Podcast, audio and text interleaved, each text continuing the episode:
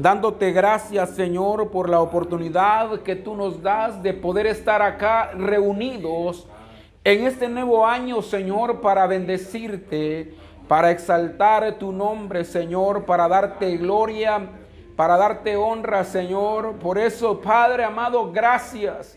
Gracias, Señor, en este nuevo año 2022, Señor, por el privilegio que tú nos concedes, Señor eterno, de reunirnos en este hogar, Señor, de mis hermanos donde te rogamos en el nombre de Jesús, Señor, que tú puedas quedarte con nosotros desde principio a fin, Señor, puedas glorificar tu nombre, Padre eterno. En el nombre de Jesucristo, Señor, te lo pedimos.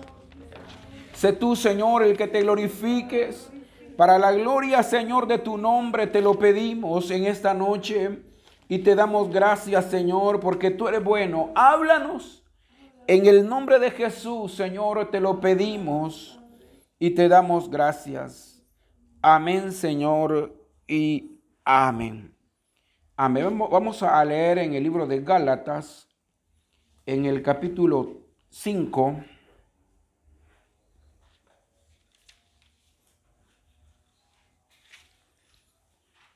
Capítulo 5, vamos a leer del versículo 16.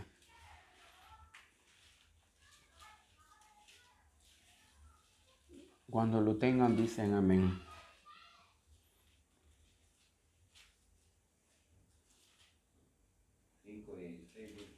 Sí.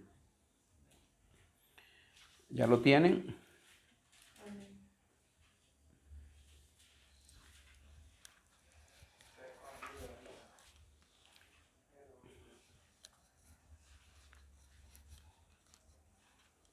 Las Biblias lo tienen, hermano. Vamos a esperarlos un momento. Mientras lo hayan, les voy a decir el tema, la lucha interna del creyente. Bueno, vamos a leerlo, ya creo que ya todos lo tienen. Dice la palabra del Señor de la manera siguiente.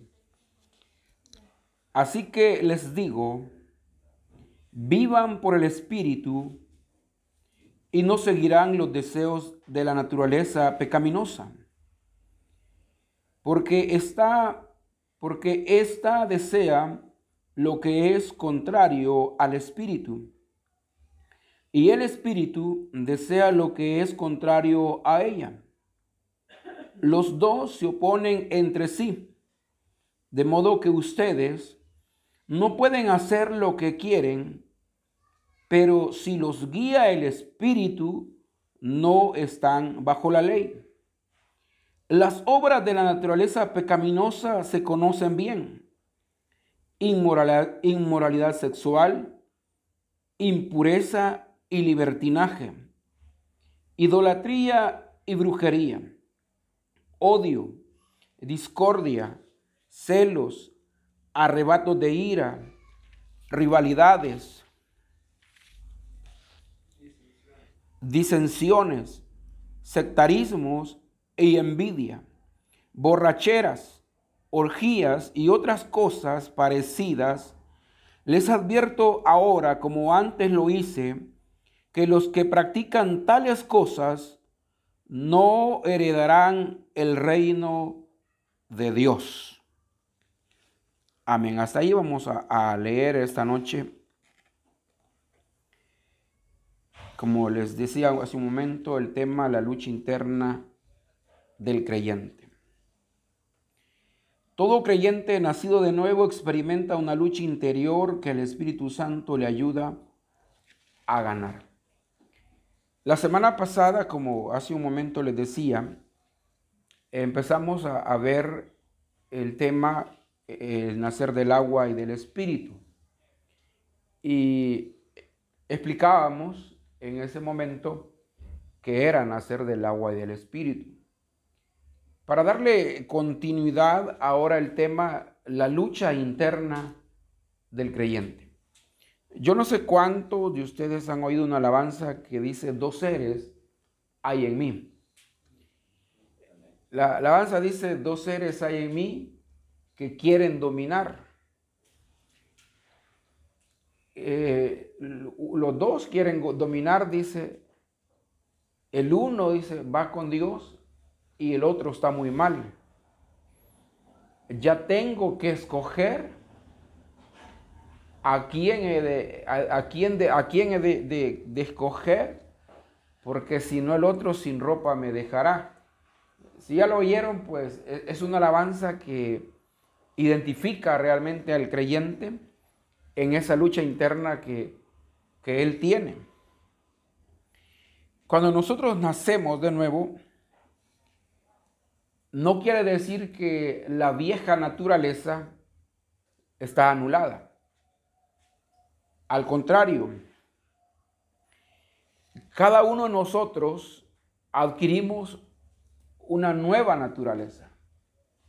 Y esta naturaleza es de Dios, es divina. Es donde, decirlo, decirlo de otra forma, el apóstol Pablo dice que somos templo y morada del Espíritu Santo.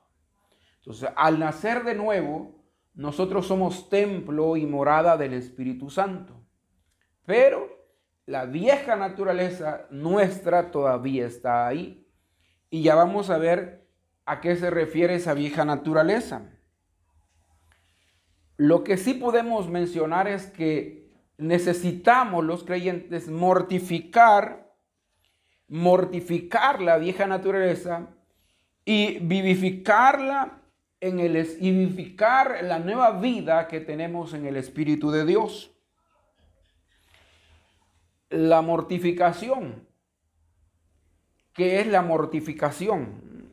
No sé si ustedes ya sabían, pero eh, es un tema, es un, es un término más bien teológico que lo que quiere decir es que tenemos que oponernos a la carne.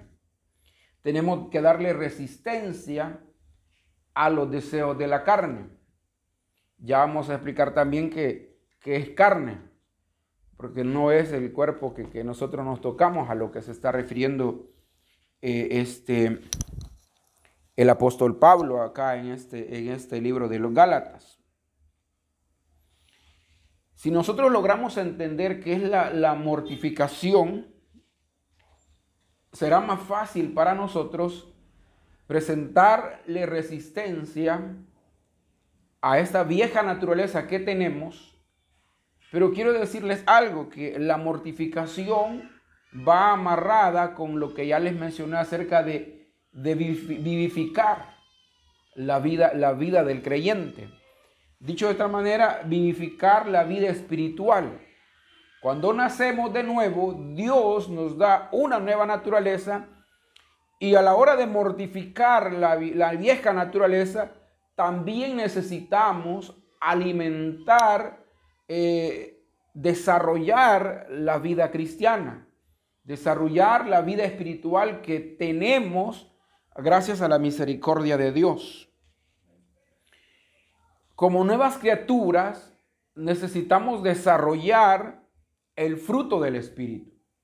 Y oiga que, que, no digo los frutos del Espíritu como muchas personas dicen, sino el fruto del Espíritu aquí lo, dice más, más adelante, si usted los quiere leer después, los quiere leer, pues este, están en el versículo 22 que no leímos, ahí, lo leen después, ahí se menciona el fruto del Espíritu. Y ese es el llamado que tenemos nosotros a, a desarrollar en nuestra vida ese fruto del Espíritu de Dios. Si vivimos responsablemente, responsablemente nuestra vida cristiana, podremos desarrollar esa vida espiritual. Pero si nosotros creemos de que no necesitamos desarrollar la vida espiritual y que eh, el mundo en el que vivimos, como dice la gente, es para los vivos y, y hay que aprovechar todas las oportunidades que se nos dan, ahí vamos a, vamos a ver nosotros que lo que estamos haciendo no es vivificar el espíritu, sino que estamos alimentando nuestro ser pecaminoso. El primer, el primer punto dice una dirección opuesta a nuestros deseos. El apóstol Pablo, yo creo que el mismo Señor Jesús lo hizo, mencionaba siempre dos aspectos. Y, por ejemplo, para ponerle un ejemplo, Jesús decía que habían diez vírgenes. Las vírgenes que eran sensatas y las vírgenes que eran insensatas. Y, así eh, Jesús hablaba de, de justos y hablaba de pecadores.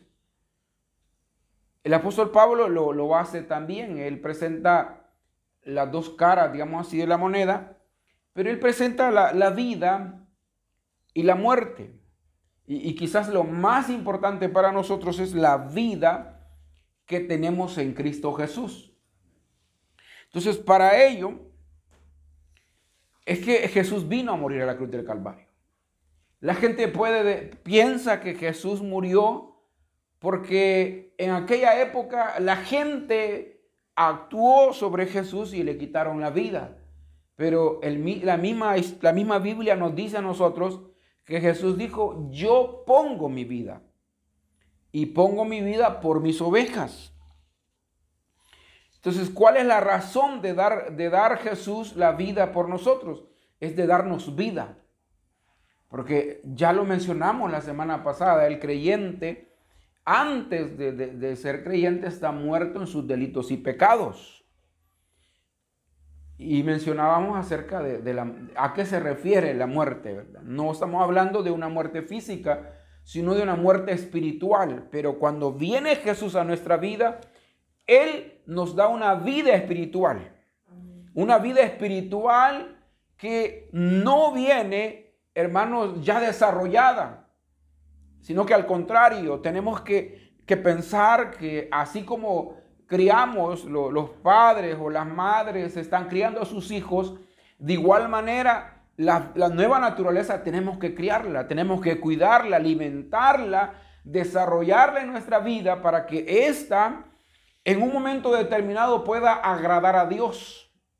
Fíjese, dice acá, una dirección opuesta a nuestros deseos. Y yo le voy a poner un ejemplo y usted va a decir que no, que, es así es. ¿Cuántas veces nosotros hemos dicho, me voy a proponer leer la Biblia en un año o este, en este año que empieza? Voy a leer la Biblia en todo el año. Pero usted empieza y empieza a ver que, que le da sueño. Usted la lee a las 7 de la noche y ya tiene sueño, está cabeceando, se duerme, nos dormimos a donde estamos. ¿Por qué? ¿Por qué razón? porque queremos hacer algo bueno, pero la naturaleza pecaminosa se opone. Y por eso es que dice acá una dirección opuesta a nuestros deseos. O sea, queremos hacer lo, lo bueno, lo agradable, lo que le agrada a Dios, pero tenemos una oposición. O sea, no siempre se logra lo que nosotros queremos. nosotros quisiéramos ser las personas más santas de la tierra. Pero siempre hay oposición en nosotros. Eh, porque esa va en contra, va en contra de la naturaleza que hemos adquirido de parte de Dios. Y como ya le dije al principio, tenemos las dos naturalezas. No es que Dios eliminó la naturaleza pecaminosa, esa ahí está en nosotros. Esa simiente pecaminosa está en nosotros y siempre nos va a poner resistencia. O si no, cuando estamos en el culto, queremos estar concentrados oyendo el mensaje y de repente viene un, viene un pensamiento extraño, lejos de lo que estamos oyendo y, ya, ya, hermano, nosotros tratamos de concentrarnos. Pero esa es la oposición. O sea, esa es la oposición de, la carne y, ese es un término, hermano. O sea, cuando yo digo carne es un término, no vaya a pensar que esta este cuerpo que tenemos, eh, eh, de eso es lo que eh, habla la Biblia, no está hablando del cuerpo. Porque ya le dije, somos templo y morada del Espíritu Santo de Dios. Este cuerpo nuestro es templo y morada del Espíritu de Dios. Entonces, la, la mortificación es, hermanos, pelear. Fíjese, pelear pero no pelear como el aire. El apóstol Pablo decía que él peleaba contra sí mismo. Él no peleaba, eh, hermano, contra, contra sus opositores. La lucha era contra él. Él, él, él, él tenía esa lucha y él decía, porque no quiero ser eliminado, decía el apóstol Pablo. Pero, ¿qué, qué, qué quiero decirles esta, esta noche? Y a mí me, me impactó esto que les voy a decir. Es que no se trata de querer mortificar la carne para agradar, para agradar y, y, ser aceptados delante de Dios. ¿Me oyeron? No se trata de querer hacer, de mortificar la carne para ser aceptados por Dios. Porque tenemos que recordar que cuando Cristo vino a nuestra vida, éramos pecadores. Éramos más, éramos más malos, hermanos, que ahora. no estoy diciendo que ya somos perfectos, siempre hay maldad en nosotros, pero no somos lo que éramos, ¿o sí? Ya no somos lo que éramos. ¿Y qué fue lo que hicimos? Nada. Simplemente Dios se fijó en nosotros, nos escogió, nos limpió y nos metió a su redil. Entonces, al querer nosotros, hermanos, poner a, mortificar nuestra carne, eso no quiere decir que usted va a ganar puntos delante de Dios. O sea, no nos va, no nos acerca más a Dios el que nosotros estemos peleando con nuestra carne y que alguien diga, es que voy a hacer esto para, para ganar más puntos delante del colocho. Hermanos, no, no se trata de eso. Esta lucha es nuestra. O sea, es una lucha nuestra, totalmente nuestra. Porque fíjese que leímos el versículo 19, dice, así que les digo, vivan por el Espíritu. Y si usted se fija, el término aquí dice vivan. Esa es una orden, hermano. Es una orden de Dios de que vivamos en el Espíritu. Y vea lo que dice acá. Aquí de un solo nos dice por qué necesitamos vivir en el Espíritu. Y no seguirán los deseos de la naturaleza pecaminosa, dice. Oiga, y no seguirán no seguirán los deseos de la naturaleza pecaminosa. Entonces, hay una orden de parte de Dios de vivir en el Espíritu. Y yo pregunté hace un instante, en mi casa pregunté, ¿qué es vivir en el Espíritu? ¿Qué es vivir en el Espíritu? nosotros sabemos, hermanos, que vivir el mundo en el que vivimos, trabajamos, comemos, dormimos, tomamos agua. Si estamos enfermos, hermanos, tomamos un medicamento, vamos donde, el médico. Eso es vivir nuestra, la vida normal que llevamos, pero que es vivir en el Espíritu. Vivir en el Espíritu tiene que ser lo contrario, hermanos vemos que hablamos de, hablamos de algo espiritual. Entonces, ¿qué implica? Leer la Biblia, leer la escritura, algo que, que nos cuesta a nosotros, pero necesitamos leer la palabra de Dios. De esa manera nosotros estamos viviendo en el Espíritu. Porque recuérdese que la semana pasada decíamos que el Señor hablando a través del profeta Jeremías decía de que Dios ya no pondría, ya no le diría al pueblo, miren, escriban la, palabra en, en, las paredes, ahora yo se la voy a escribir en el corazón, se la voy a escribir en sus pensamientos. Pero ¿cómo vamos a tener la palabra de Dios en nuestro pensamiento, en nuestro corazón, si no la leemos? O sea, no podemos, nosotros no podemos decir, no, si aquí tengo toda la palabra de Dios, y si no la leemos, ¿cómo? Necesitamos alimentar la vida espiritual con la palabra de Dios. El apóstol Pablo, hermanos, cuando dice que la, la letra mata, no se está refiriendo a que usted pueda empaparse de la escritura y que lea la Biblia una y otra y otra vez y siga leyendo la palabra, no se está refiriendo a ese, a ese tipo de lectura. Eh, Pablo no está diciendo eso. Lo que Pablo dice es que la ley, la, la palabra, la letra de la ley es la que mata. O sea, el que, el que usted diga no tengo que guardar los mandamientos de Dios, eso lo va a matar. Porque nadie puede cumplir los mandamientos de Dios, hermano. Nadie. Nadie puede cumplir nueve y quebranta uno. Y si nos vamos, a, hermano, a la ley, son más de 600 leyes que hay en el Antiguo Testamento. ¿Y quién las va a cumplir? A eso se refiere Pablo. Cuando nosotros queremos, eh, queremos meternos a conocer la ley, eso nos va a matar. Pero al contrario, si leemos la palabra, hermanos, si esto es vida, esto es vida, hermanos. Esto tiene poder, la palabra de Dios. No es, no es letra muerta, está viva. Si usted se fijó lo que ahí dice, vivan. ¿En qué tiempo está? Está en el presente, hermanos. Y se cumplió hace muchos años. ¿Por qué? Porque al principio esta carta se escribió a los Gálatas. Pero esta palabra es para nosotros en este tiempo.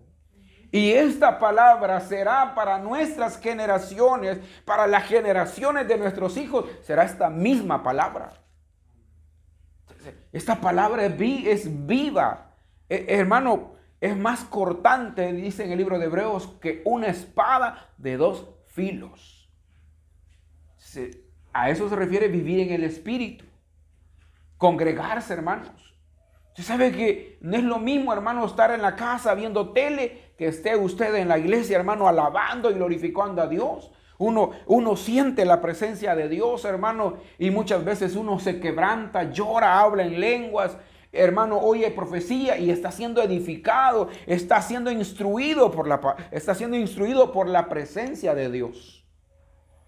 Eso es vivir en el Espíritu hermano, ir a vigilias, ayunar, que nos cuesta, hermano, pero, pero tenemos que, practicar esos, esas, esas, esas partes importantes para mortificar el ser pecaminoso que tenemos.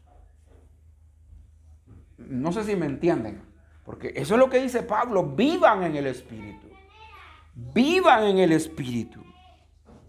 Porque si vivimos en el Espíritu, dice que vamos a, hermanos, van a desaparecer de nosotros los deseos pecaminosos. y eso, hermano, eso mismo Jesús lo dijo, desde el corazón viene todo lo malo. De, todo lo, hermano, del corazón es lo que vienen todas las cosas malas. Pero si vivimos en el Espíritu, esas cosas van a estar quietas. Van a estar, hermanos, sin movimiento. El otro punto, hermano, una oposición en batalla. Una oposición en batalla es, hermano, el otro punto. ¿Y, qué, por qué dice una oposición en batalla? Porque nadie, hermano, que esté, nadie que esté perseverando puede decir, ya alcancé la perfección. ¿Qué es lo que nosotros decimos? Cuando alguien se muere en Cristo, terminó la batalla el hermano. Terminó, va a descansar. Gracias a Dios ya terminó. Pero nosotros todavía estamos aquí, hermanos. Todavía estamos peleando. O sea, nosotros no podemos decir, hermano, en el 2021 peleé la batalla, en el 2022 ya no voy a pelear. Al contrario, hermano, si usted descuida su vida espiritual, le aseguro que el día de mañana ya ni va a querer que le diga Dios le bendiga, hermano, Dios le bendiga, hermana. Ya, ni eso va a querer. Va a sentir que le ofende que le digan, de, le hablen de eso. Pero ahora, ¿qué es lo que marca la diferencia? Porque a nosotros nos gusta la palabra. Y muchas veces, hermano, la palabra nos exhorta.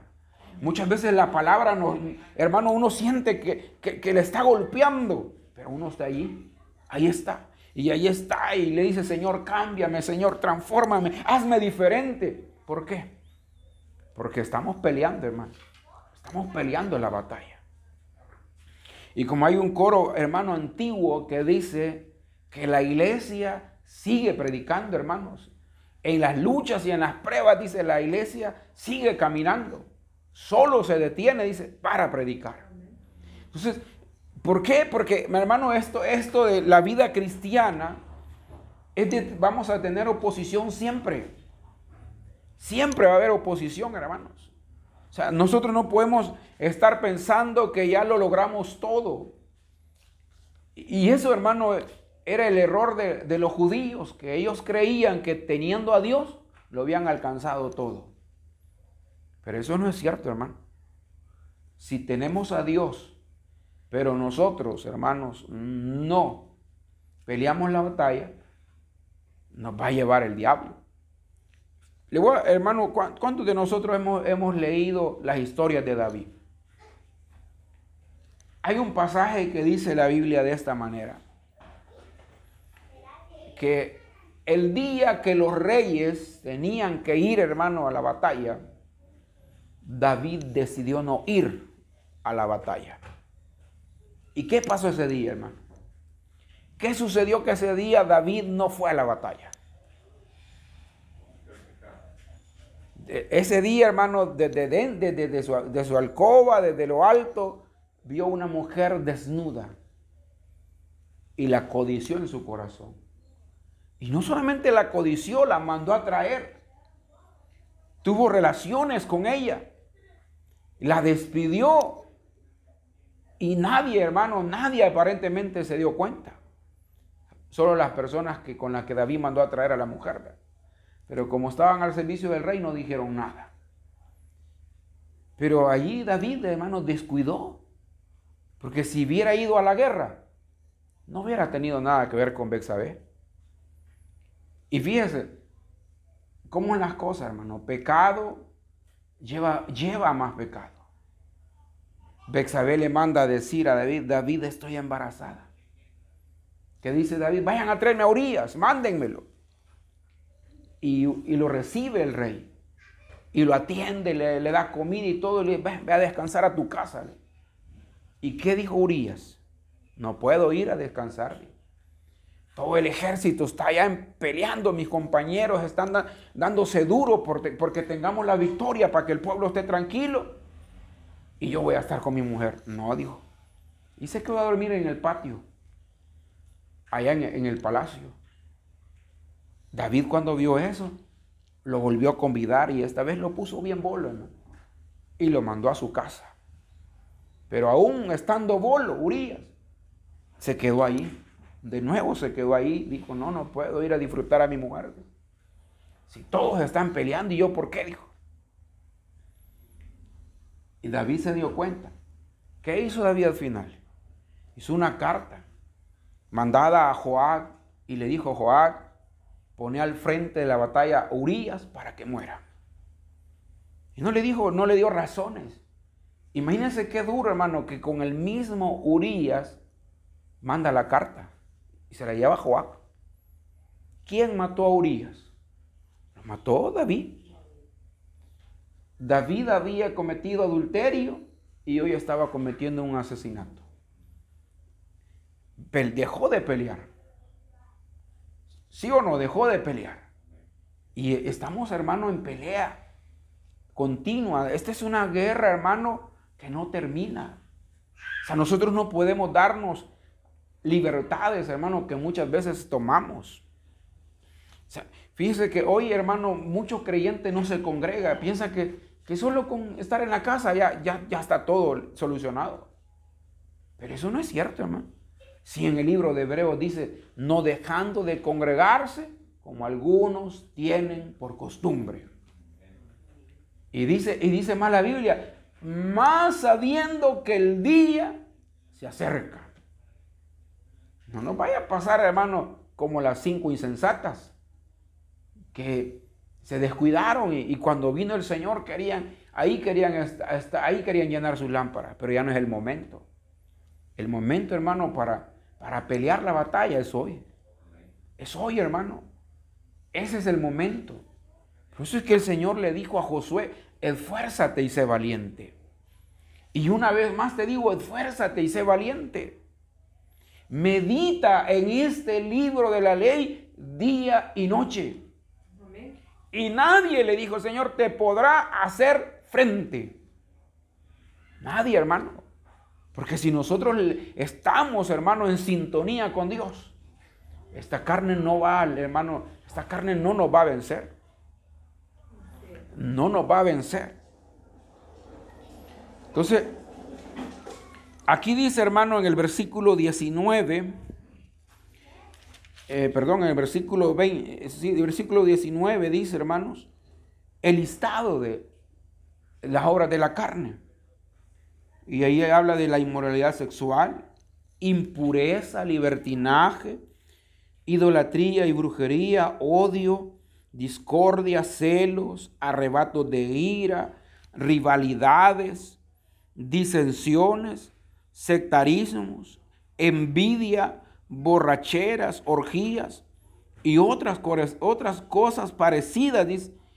les advierto ahora, como antes lo hice, que los que practican tales cosas no heredarán el reino de Dios.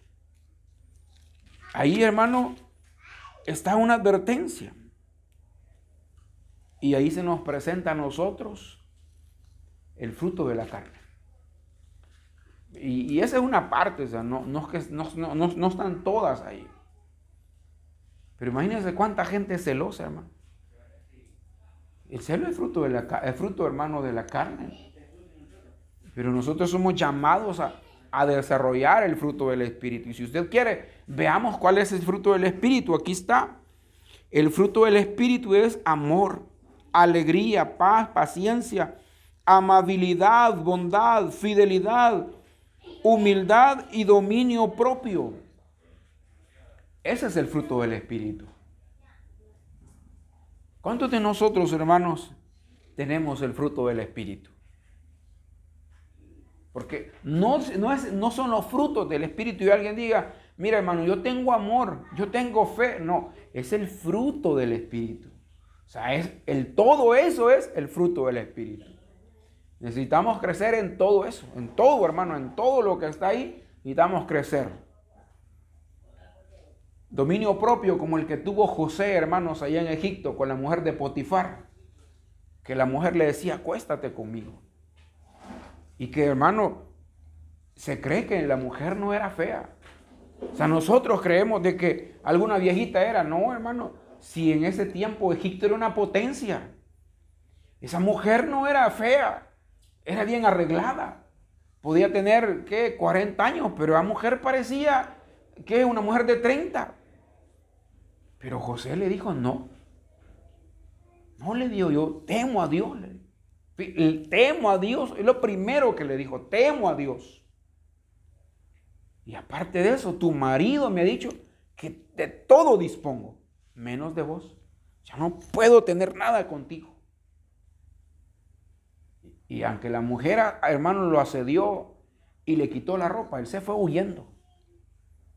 Él se fue huyendo. Y eso es lo que la palabra nos, hermano, nos, llama a nosotros allá en Proverbios.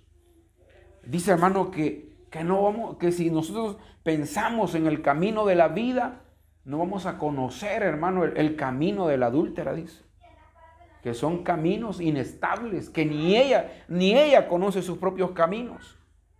Pero, pero esas, esas son advertencias que están en la palabra. Si nosotros las aplicamos, nosotros las leemos, hermano, y, y cuidamos nuestra vida espiritual, vamos a poder vencer. Porque aquí Pablo dice otra cosa. Ya dijimos, hermano, vivir en el Espíritu. Aquí hay otra cosa. Veamos lo que dice el versículo 18. Pero si los guía el Espíritu, no están bajo la ley. Oiga, si los guía el Espíritu.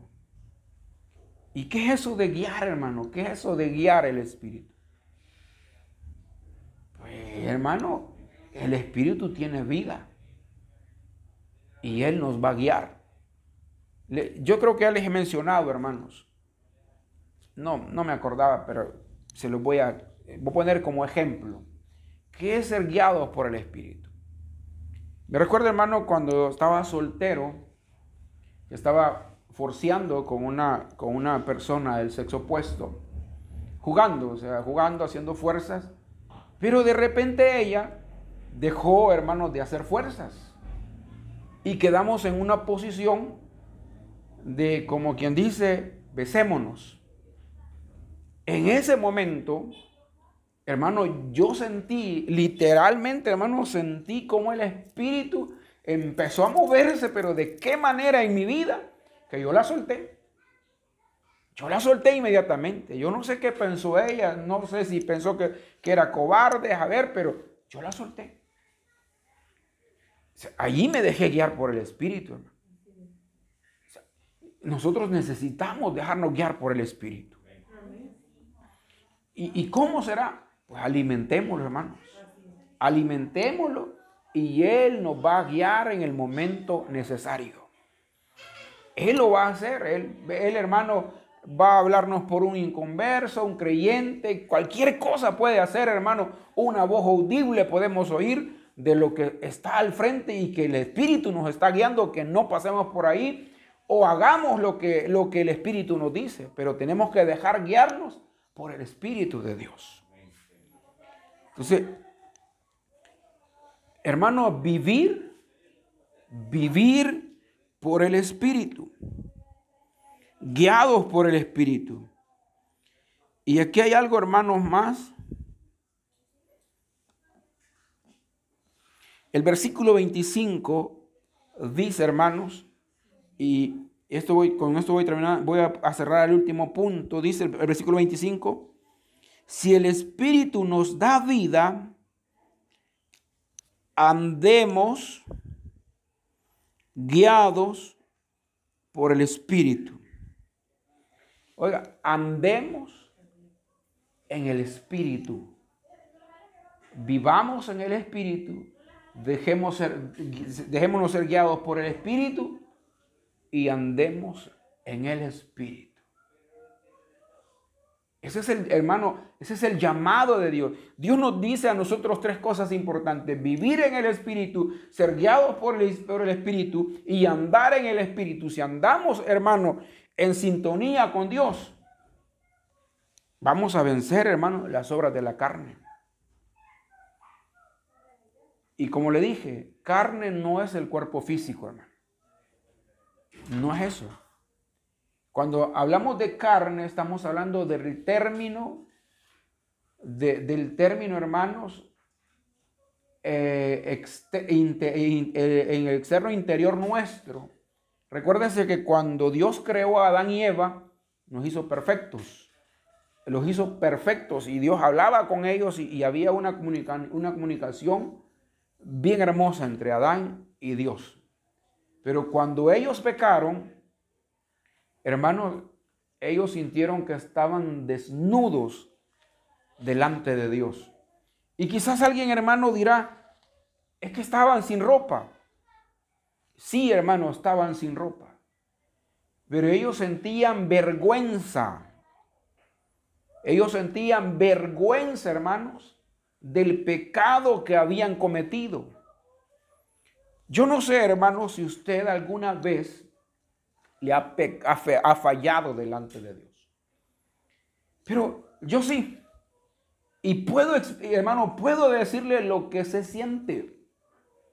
Se siente un ambiente de muerte.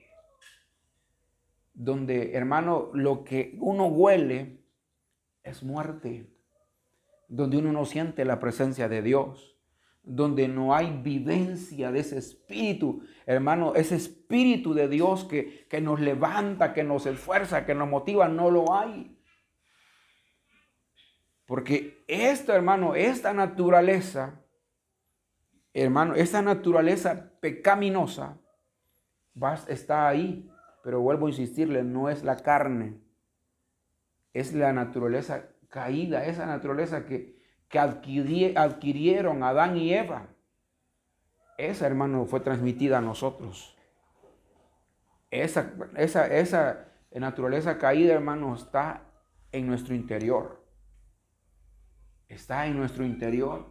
O sea, este cuerpo, hermano, este cuerpo no, no es que Él anhele las cosas malas. Jesús dijo que, que si, hermano, el ojo del hombre era bueno, todo iba a ser bueno. Pero ¿por qué dijo el Señor si, si tu ojo es ocasión, córtatelo? Es mejor que de entres. ¿Qué dijo el Señor? Con, ¿Mm? con un ojo. Tuerte la palabra. A la vida eterna. Y no que vaya a condenar por completo. Porque hermanos, lo que, lo que nosotros tenemos esa naturaleza caída es el alma. Y el alma se comunica, hermano, con lo exterior a través de los sentidos del tacto. O sea, hermano, nuestros oídos oyen, eso va al alma. Lo que nosotros ven va al alma. Lo que nosotros hablamos, hermano, viene de nuestro interior, no es del cuerpo. O sea, el cuerpo no es lo malo. Para que alguien diga, si usted se fija, la gente, hermano, religiosa, cómo camina kilómetros de rodillas, porque dicen que van a poner en mortificación el cuerpo. Que no es el cuerpo, hermanos. Es nuestro interior el que tenemos que oponer con el espíritu que Dios nos ha dado. Si nosotros vivimos en el espíritu, esta carne, hermano, no nos va a poner resistencia. Cierre sus ojos, vamos a orar. Señor y Padre que estás en los cielos, te damos gracias, Señor, por tu misericordia, por tu bondad. Si nosotros hemos nacido de nuevo, hermanos, dejémonos Abandonémonos a vivir en el Espíritu, a ser guiados por Él. Ya no le demos libertad a, nuestro, a nuestra carne, haciendo las obras que son manifiestas, dice el apóstol, sino que al contrario, podamos pedirle al Espíritu Santo que venga sobre nosotros. Digámosle en esta noche, Espíritu Santo, ven ven a este lugar, llena, llena nuestra vida. Espíritu Santo, te necesito. Manda tu fuego a este lugar. Espíritu Santo, solo anhelo mirar tu gloria y majestad. Tú eres mi fuerza, tú eres mi ayuda. Espíritu Santo, ven a este lugar. Tú eres mi fuerza, tú eres mi ayuda. Espíritu Santo, ven a este lugar. Señor y Padre que estás en los cielos. Te damos gracias, Señor, en esta noche por tu misericordia. Te damos gracias, Señor, por tu bondad, porque tú eres bueno, Padre Santo. En el nombre de Jesús, Señor, recibe el honor, Recibe la gloria, bendito Dios, en esta noche. Por la palabra que tú nos das, Señor. Ayúdanos. Ayúdanos en el nombre de Jesús a vivir, Señor, en el Espíritu para la gloria, Señor, de